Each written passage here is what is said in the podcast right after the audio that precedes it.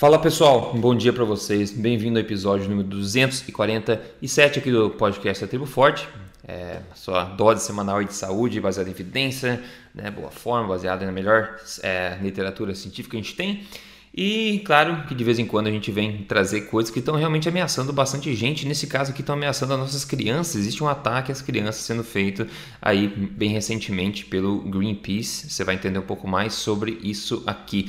E também tem uma, um estudo bem legal para mostrar para vocês sobre fígado, fígado gordo, quão rápido, quão, como é poderosa uma intervenção fácil seguir até para você reverter completamente a questão do fígado gordo é, não alcoólico. A gente vai falar disso também hoje aqui. Mas primeiro vamos começar com esse assunto que está tá do momento. A gente recebeu bastante é, mensagem de gente mandando para a gente esse vídeo. Saiu um vídeo no YouTube que veio do Greenpeace, né? Não é um vídeo, é um cartoon, né? Pra, feito para crianças, é um cartoon bem elaborado, assim, é, graficamente a gente vê é, em português, né? Feito para crianças, que eu falei que lança um ataque direcionado às crianças, né, trazendo medo, trazendo um monstro, né, trazendo medo e repúdio em relação à carne, dizendo que as florestas da Amazônia estão sendo desmatadas para criar grãos para alimentar os animais e mostra a criança tentando comer uma coxa de frango na geladeira, aparece um monstro na hora, assusta a criança e começa a contar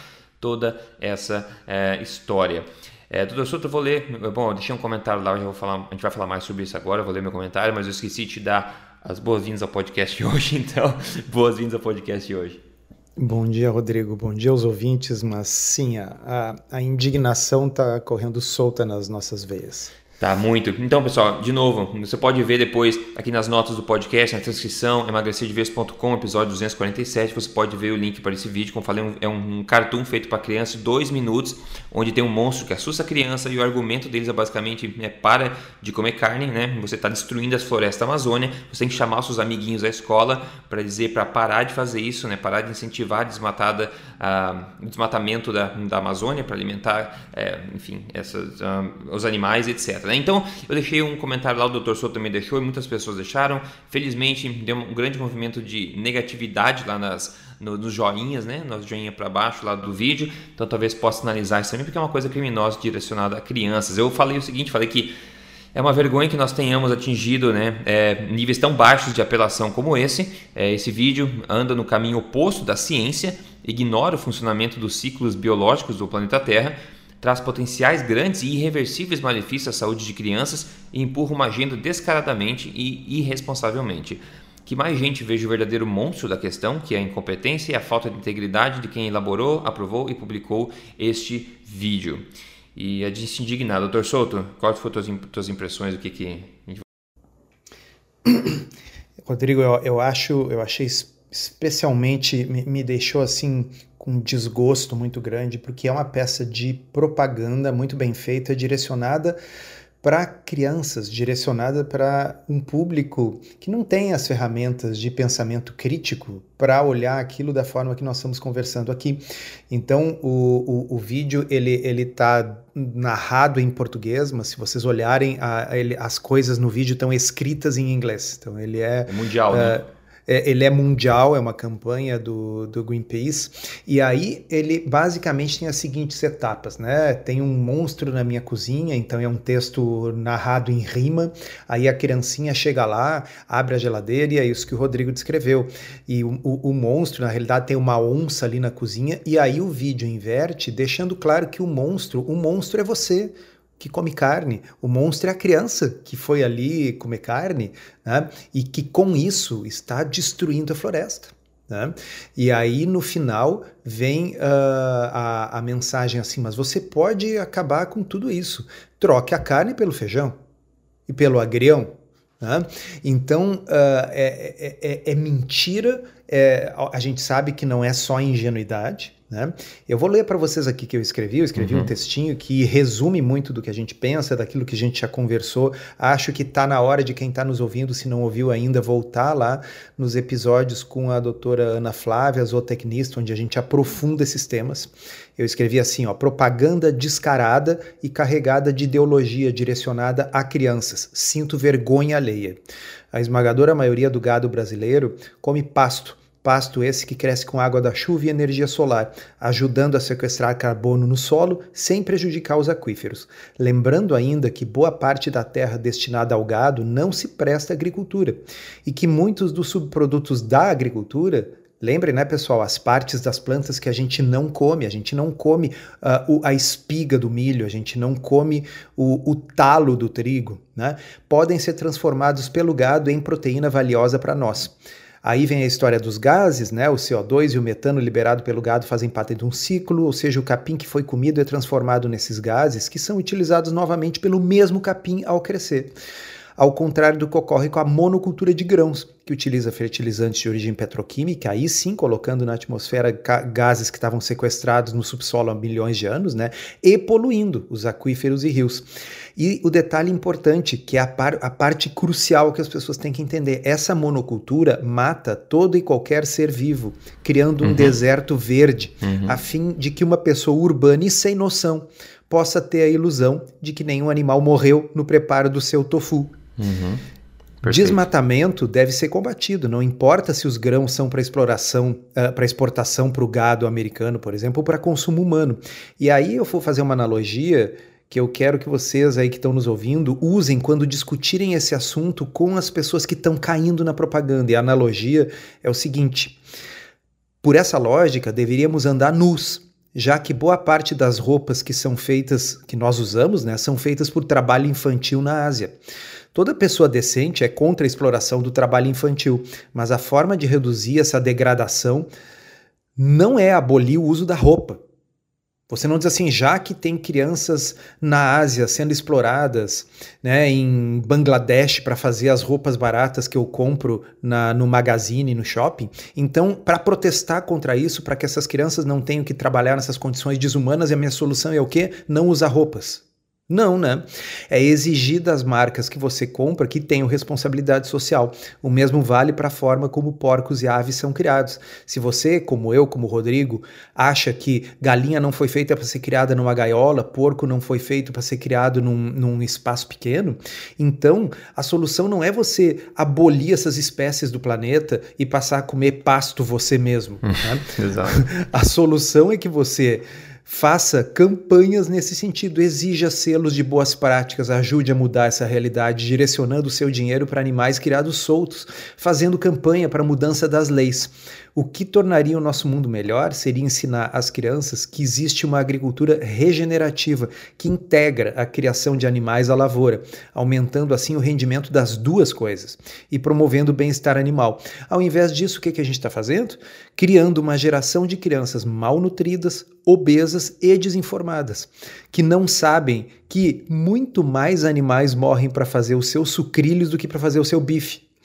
Mas, mas, tudo bem, porque né, essas crianças que futuramente serão anêmicas e diabéticas podem ser daí tratadas pela indústria farmacêutica. Esse foi meu desabafo, né, pessoal? É, eu acho que foi muito, muito sentido. Inclusive, sobre isso, nesse momento agora tem um novo documentário que acabou de sair. Né? A gente falou do livro Sacred Cow, saiu o documentário chamado Sacred Cow.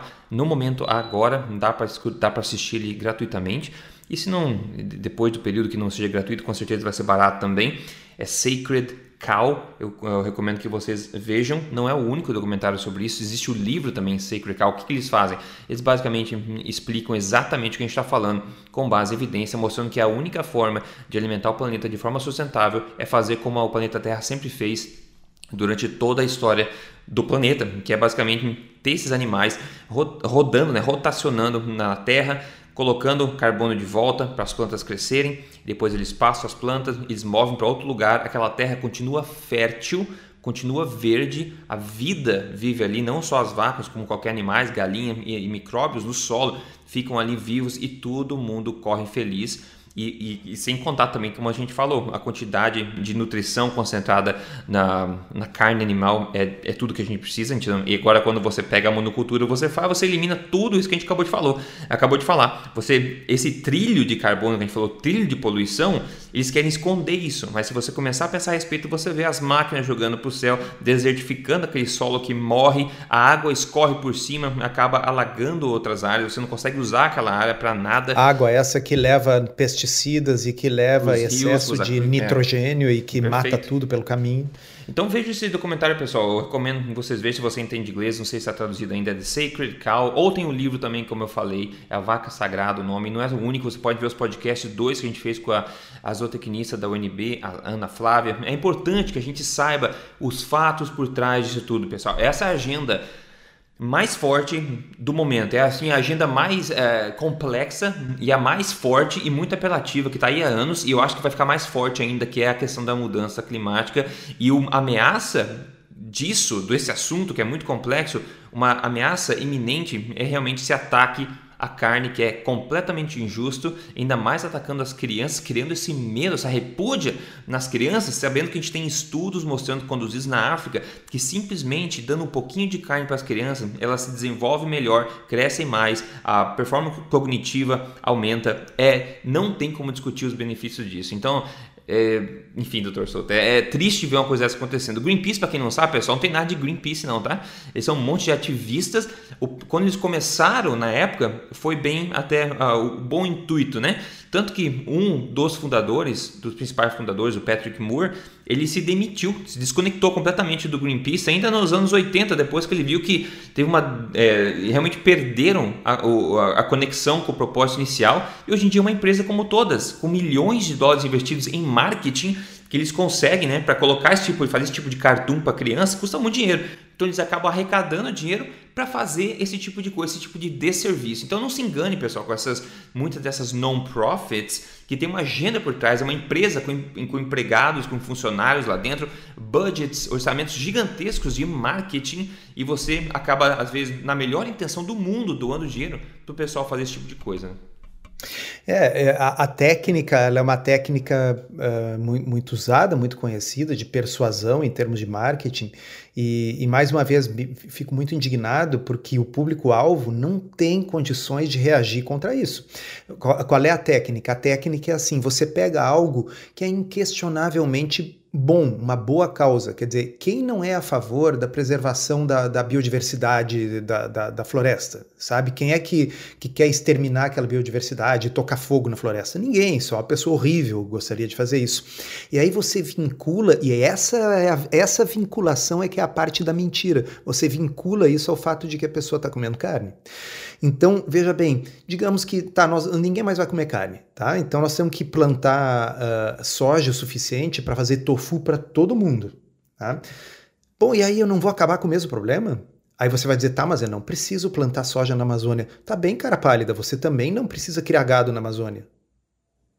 então você está substituindo o problema pelo mesmo problema, só que acontece que a agenda que tem por trás ali é outra. É nós chegamos à conclusão que por motivos, digamos, éticos pode ser, eu não quero, não quero que ninguém coma animais. E para isso eu vou mentir. E vou mentir como? Fazendo com que você se sinta um monstro, um ser que está matando aquela onça bonitinha do cartoon se você comer carne. Né? Então, é, é, é, é uma estratégia do mal, ela é uma estratégia de marketing feita para vincular algo que ninguém seria contra, como se fosse uma decorrência automática de algo que você está fazendo, mas não é uma decorrência automática, tá certo? Então, assim, eu moro aqui no Rio Grande do Sul, o gado que eu como vem das pastagens daqui. Boa parte dessas pastagens, a esmagadora maioria delas, talvez 80% delas, não tem como praticar a agricultura de lavoura uhum. ali. Uhum. Elas são em colinas, elas são pedregosas, elas são em solos inadequados para o cultivo. Ah, no entanto, aquilo ali está tudo fazendo fotossíntese e caindo água da chuva igual. Se você botar uma vaca ali, o que, que acontece? Essa vaca transforma aquilo em uma comida boa para seres humanos ao mesmo tempo que renova e fertiliza aquele solo. Essa vaca está. Ah, veja, pessoal, é bom lembrar: a gramínea ela quer ser pastada. Fazer uma pausa para você pensar. Você está dirigindo, parou, parou, parou de novo, a gramínea quer ser pastada. Se a gramínea não for pastada, ela vai crescendo, crescendo, ela oxida sob a ação do sol e do vento, ela vira uma palha que vai matando o próprio solo que está embaixo dela e, e pega fogo e, e não dá certo. Como é que é a gramínea? Ela tem raízes profundas e perenes. Né? Então, se você pasta ela, ela fica curtinha e aí isso gera uma transformação hormonal naquela planta que dá um novo vigor de crescimento dela. E sabe como é que ela cresce, amiguinhos? Tirando o CO2 do ar. Tá? Então, ela e, e, as raízes permanecem.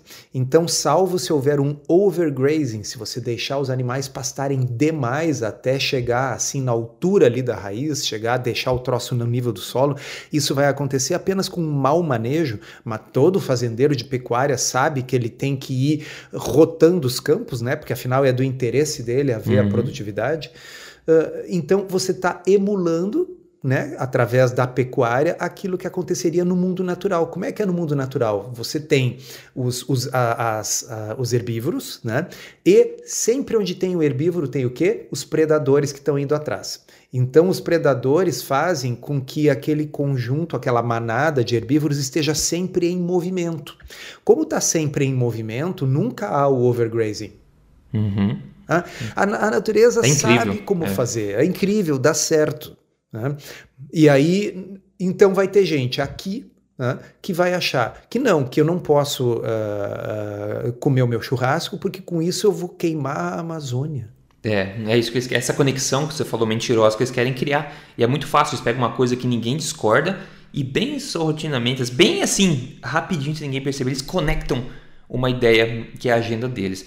Inclusive aqui nas, nas prairies que a gente fala que é no meio oeste aqui dos Estados Unidos, em toda a parte do meio dos Estados Unidos e subindo para o Canadá também, todas essas províncias do meio aí. Antigamente a gente sabe que existiam milhões de herbívoros, búfalos, bisão e todo tipo de animal andando por essas terras.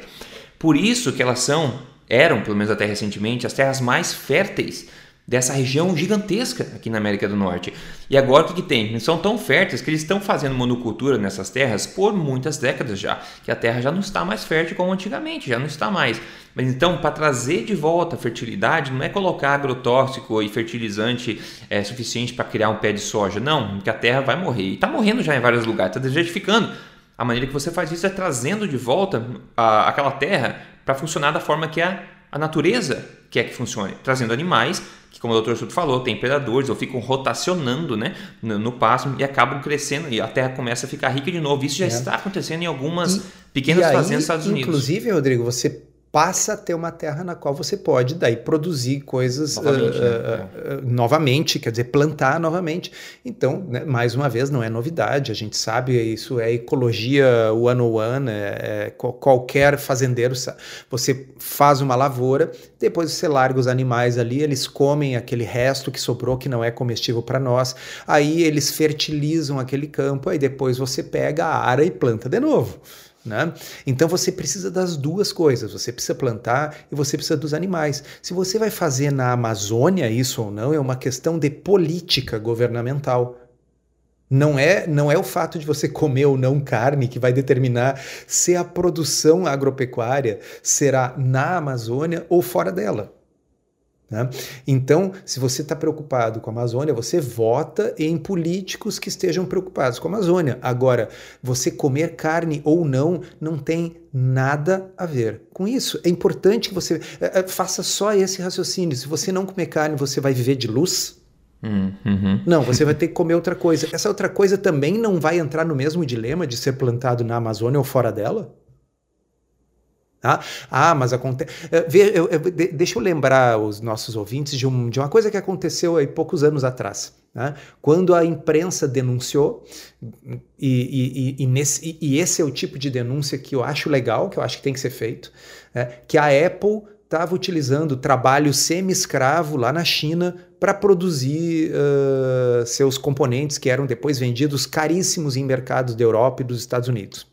E as pessoas então resolveram dizer: olha, nós vamos fazer um boicote a esses produtos. E a Apple rapidamente fez toda uma campanha de marketing para mostrar que não, que eles não estavam mais utilizando, que eles tinham certificação, que eles estavam usando apenas fábricas que tinham boas práticas, etc. Ou seja, uh, é, a, coisas podem mudar no mundo real com o tipo de campanha bem feito. Então, se você quer que a carne que você está consumindo não tenha nada a ver com a Amazônia, você exija então que os grandes produtores mostrem selos e comprovem que a coisa está sendo feita de forma ambientalmente correta. Você não passa a usar ábaco para fazer as contas e diz assim: não usarei mais nenhum produto de informática, não usarei mais nenhum celular, porque afinal uh, existem trabalho semi-escravo para fazer aquilo ali. Você exige que o fabricante do qual você compra tenha boas práticas. Então você não deixa de comer carne porque alguém cria o gado no lugar que você não quer. Você passa a comer a carne de quem cria o gado da forma correta onde deveria ser. É assim é. que a gente faz. Perfeito. Então, é. né?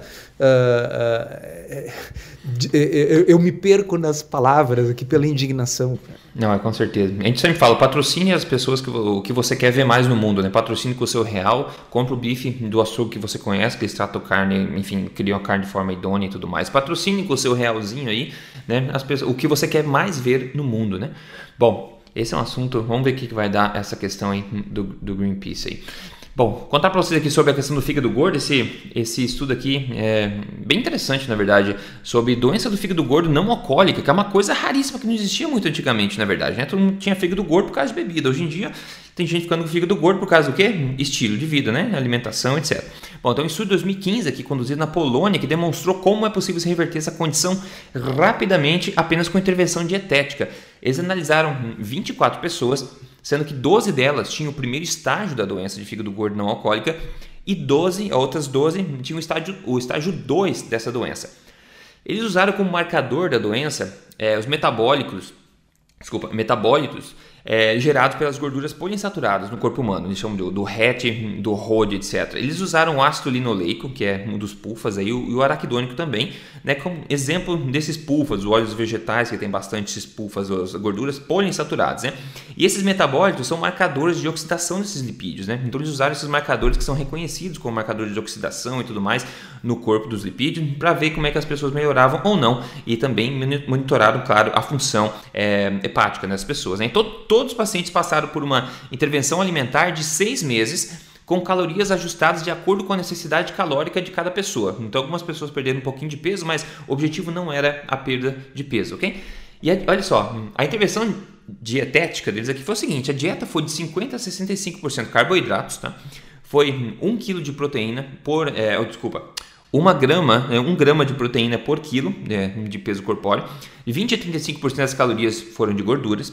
Em termos de alimentos na dieta, ela foi constituída basicamente de alimentos de verdade, né? Então a, a, mudança qualitativa foi maior aqui do que a quantitativa em relação a macronutrientes. Então eles comeram bastante peixes de vários tipos, laticínios como manteiga, creme, leite, legumes e verduras, é, frutas. É, o açúcar foi reduzido para 10% da taxa metabólica basal somente das pessoas, né? e óleos vegetais foram retirados. As gorduras vieram basicamente de peixes gordurosos, como salmão e sardinha e outros peixes assim. Então, basicamente, o que aconteceu com essa mudança de dieta durante seis meses foi o seguinte: quantas pessoas melhoraram? 100% dos pacientes, 100% das pessoas resolveu completamente a esteatose hepática, o fígado gordo. 100% das pessoas resolveram a, o fígado gordo delas. Não só isso, mas a insulina no sangue caiu aproximadamente 40% nessas pessoas. O ROM maior, que é uma medida de resistência à insulina, sensibilidade à insulina, resistência à insulina, caiu também quase pela metade, isso na média de todas as pessoas. Sem contar que o HDL aumentou também nessas pessoas, é uma coisa boa, a gente sabe, e todos os marcadores de função renal melhoraram. Tudo isso melhorou. A conclusão é a seguinte, na, na, na, na, minha opinião também, e corrobora uma grande teoria que eu tenho há um bom tempo já, que a coisa mais venenosa e problemática que nós estamos ingerindo hoje na nossa dieta são gorduras, o excesso de consumo de gorduras poliinsaturadas na forma de óleos vegetais, óleos vegetais. E esse estudo vem mostrar justamente isso, porque as pessoas com fígado gordo, o que eles fizeram? Eles retiraram isso da dieta e mesmo assim mantiveram uma dieta assim, em termos de macronutrientes parecidas com a dieta moderna, né? com alto consumo de carboidratos, proteína média né? E gordura um pouco mais baixa, de 20 a 35%. Mas alimentos de verdade, alimentos não processados. E retiraram esse veneno dos óleos vegetais. E 100% das pessoas, 100% que remédio que melhora aí, 100% melhorou. Melhorou não, resolveu a esteatose hepática. Então, doutor Souto, eu acho que não é novidade para ninguém aqui que óleos vegetais são uma grande, grande toxina, estão em todos os lugares. Se você vai no restaurante, você vai comer óleo vegetal, em casa óleo vegetal, em produtos processados, em molho de tomate que você vê na maioria deles, tem óleo vegetal lá dentro. Óleo vegetal é uma coisa que não existe na natureza dessa forma, nessa quantidade, de forma oxidada como a gente consome hoje em dia. E esse é um estudo bacana mostrando que talvez este, só removendo este problema, a gente pode dar uma folga para o nosso fígado e retomar a saúde, até resistência à insulina e tudo mais. Agora imagina você fazer isso e ainda assim ajustar a questão dos macronutrientes que a gente viu aqui, se eles tivessem feito uma low carb, né, com qualidade nos alimentos, removido óleos vegetais, eu tenho certeza, confiança que os resultados seriam ainda mais explosivos nesse, nesse caso aqui. Mas é bem interessante é. de ver mais essa, essa evidência. Incrível, né? Uh, eu, eu me lembro que eu já li mais de um estudo em roedores que mostrou um fenômeno fascinante. O fenômeno é o seguinte: Digamos que você queira induzir esteatose alcoólica, ok? Vão dar álcool misturado na água para os roedores. Você só consegue fazer isso se você tiver uma quantidade de óleos poliinsaturados na alimentação deles. Se você utilizar gordura saturada na alimentação deles, você dá álcool e ou eles não desenvolvem esteatose ou eles desenvolvem muito menos esteatose. Então, qual é, qual é a conclusão? Claro que o excesso de álcool vai gerar uh, radicais livres, estresse oxidativo no fígado, mas estes radicais livres estresse oxidativo se tornam muito piores e muito mais tóxicos se você tiver lá esse substrato problemático que são esses óleos poliinsaturados, que são os, né, na, na nossa alimentação, basicamente oriundos em grande quantidade dos óleos vegetais. Seria como, uh, para fazer uma analogia, imagina que o estresse oxidativo uh, seja faíscas, tá?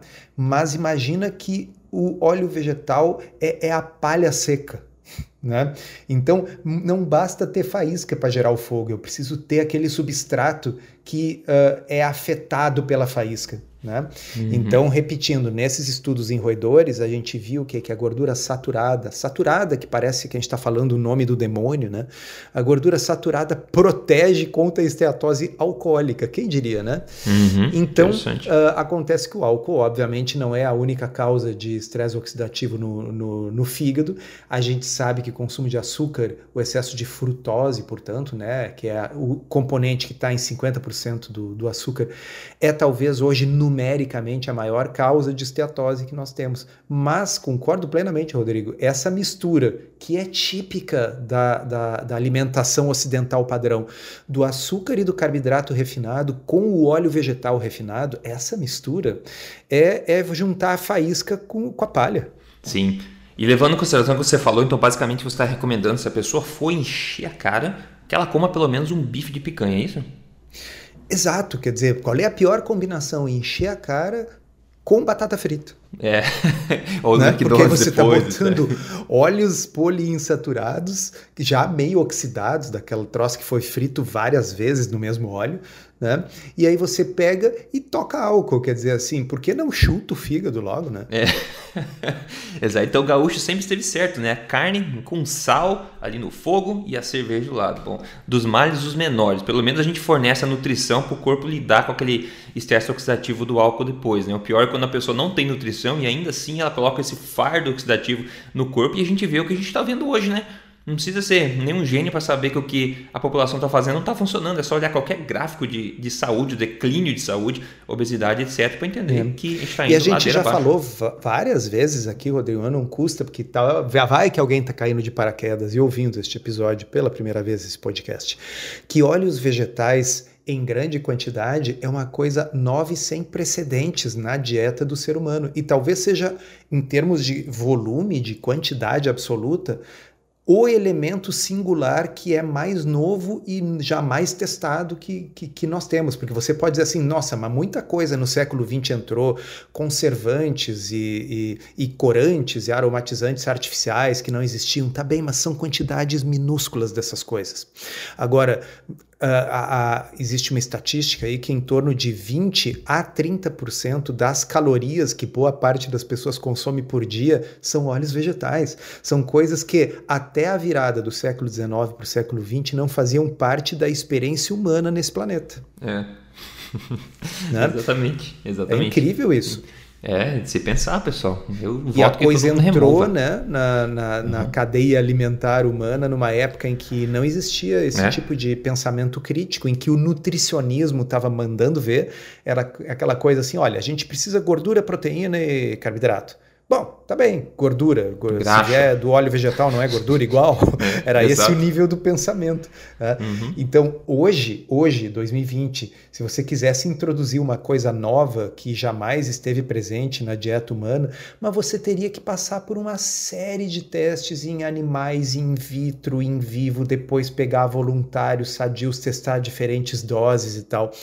Uh, também, para quem não se lembra dessa história, vocês podem dar uma olhadinha, buscar no Google, vocês vão ver que é verdade. A primeira uh, margarina que entrou no mercado chamava Crisco, C-R-I-S-C-O. Crisco, ela é uma marca que existe até hoje nos Estados Unidos, ela é assim como a nossa Doriana aqui no, no, no, Brasil, assim, foi uma das primeiras marcas, uma marca famosa, né? E Crisco significa, é um acrônimo de Crystallized Cotton Seed Oil, óleo de uh, algodão cristalizado. Né? Olha que lindo. E, e, e, a, e, a, história era porque se utilizava esse óleo que sobrava da indústria têxtil, né? Então, muito algodão era plantado para fazer roupa e a semente de algodão fazer o que com ela? Bom, produzia óleo. E esse óleo ia para quê? Para lubrificação de máquinas. Né?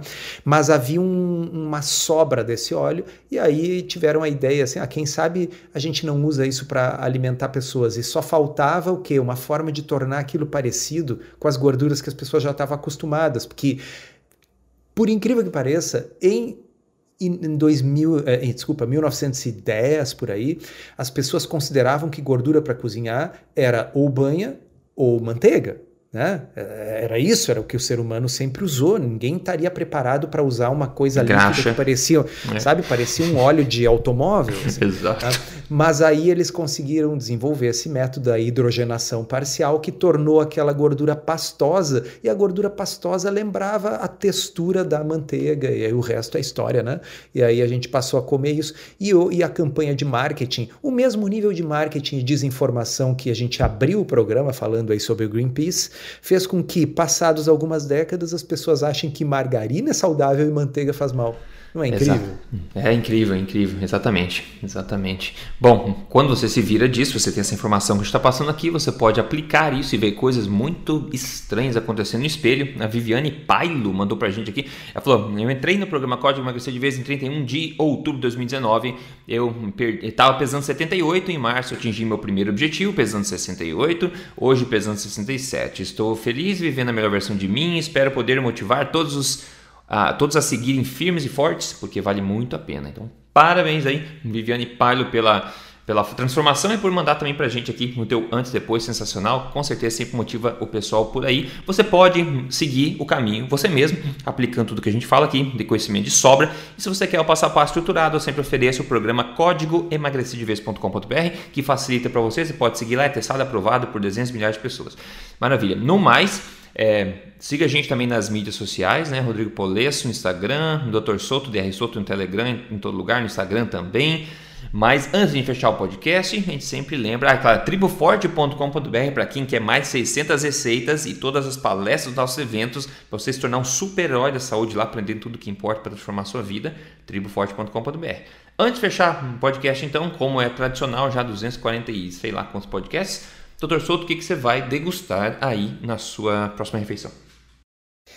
Então, Rodrigo, ainda não tenho certeza, porque eu pretendo sair para almoçar. Uh, uh, eu estou numa fase meio peixívora ah, então estou com vontade de comer um peixe. Agora, exatamente o que será? Se será um salmão, se será um, uma, um peixe branco, não sei. Mas agora já estou pensando que talvez o melhor seja um tofu, porque eu não quero matar os bichinhos da Amazônia, né? É, a questão do monstro, da, da onça lá, acho que a melhor saída é você ser a onça, né? É, quer dizer. você comer. É, é, como diz o texto, assim: troca a sua carne por feijão ou por agrião. Né? que, claro, com certeza vão dar toda a nutrição que eu preciso, e afinal, essas coisas não precisam de terra para ser plantada. Né? Só o que destrói e ocupa a terra é o gado, porque as plantas elas crescem nas asas dos anjos. Exato, né? é criação espontânea, elas surgem. Isso, exato. Elas não precisam de solo para serem produzidas. Exato, e, e nem de irrigação, né? Sim, muito e, menos E muito menos é, agrotóxicos né, também. Né? Ah, meu Deus é porque se fosse ainda no sistema que a gente falou, com o gado e tal, bom, o gado fertiliza a terra. Mas como o gado é, é mau e onde existe gado, hum, eu vou destruir a Amazônia necessariamente. Então, talvez eu precise uh, usar petróleo de dinossauros mortos para. Uh, enfim, fertilizar a monocultura, porque isso é o que a ecologia requer. É, não, é, é, fogo mesmo. Eu vou comer um camarãozinho hoje aqui também, talvez com alguns ovos ou um fígado de bacalhau, não sei, vou ver ainda aqui. Enfim, garanta a sua nutrição primeiro, depois você complementa com o que você quiser. A gente fala, garanta, vai encher a cara, pelo menos come a sua picanha lá, pelo menos garanta a nutrição primeiro para o teu corpo ter como lidar com qualquer outra ofensa que você acabe colocando para ele, né? Enfim, pessoal, é isso. Então, obrigado pela atenção de todo mundo. Passa a palavra para frente, passe o podcast para frente, gratuito aí, para ajudar as pessoas. E a gente se fala no próximo podcast. Valeu, doutor Souto. Até mais. Valeu, um abraço. Até a próxima.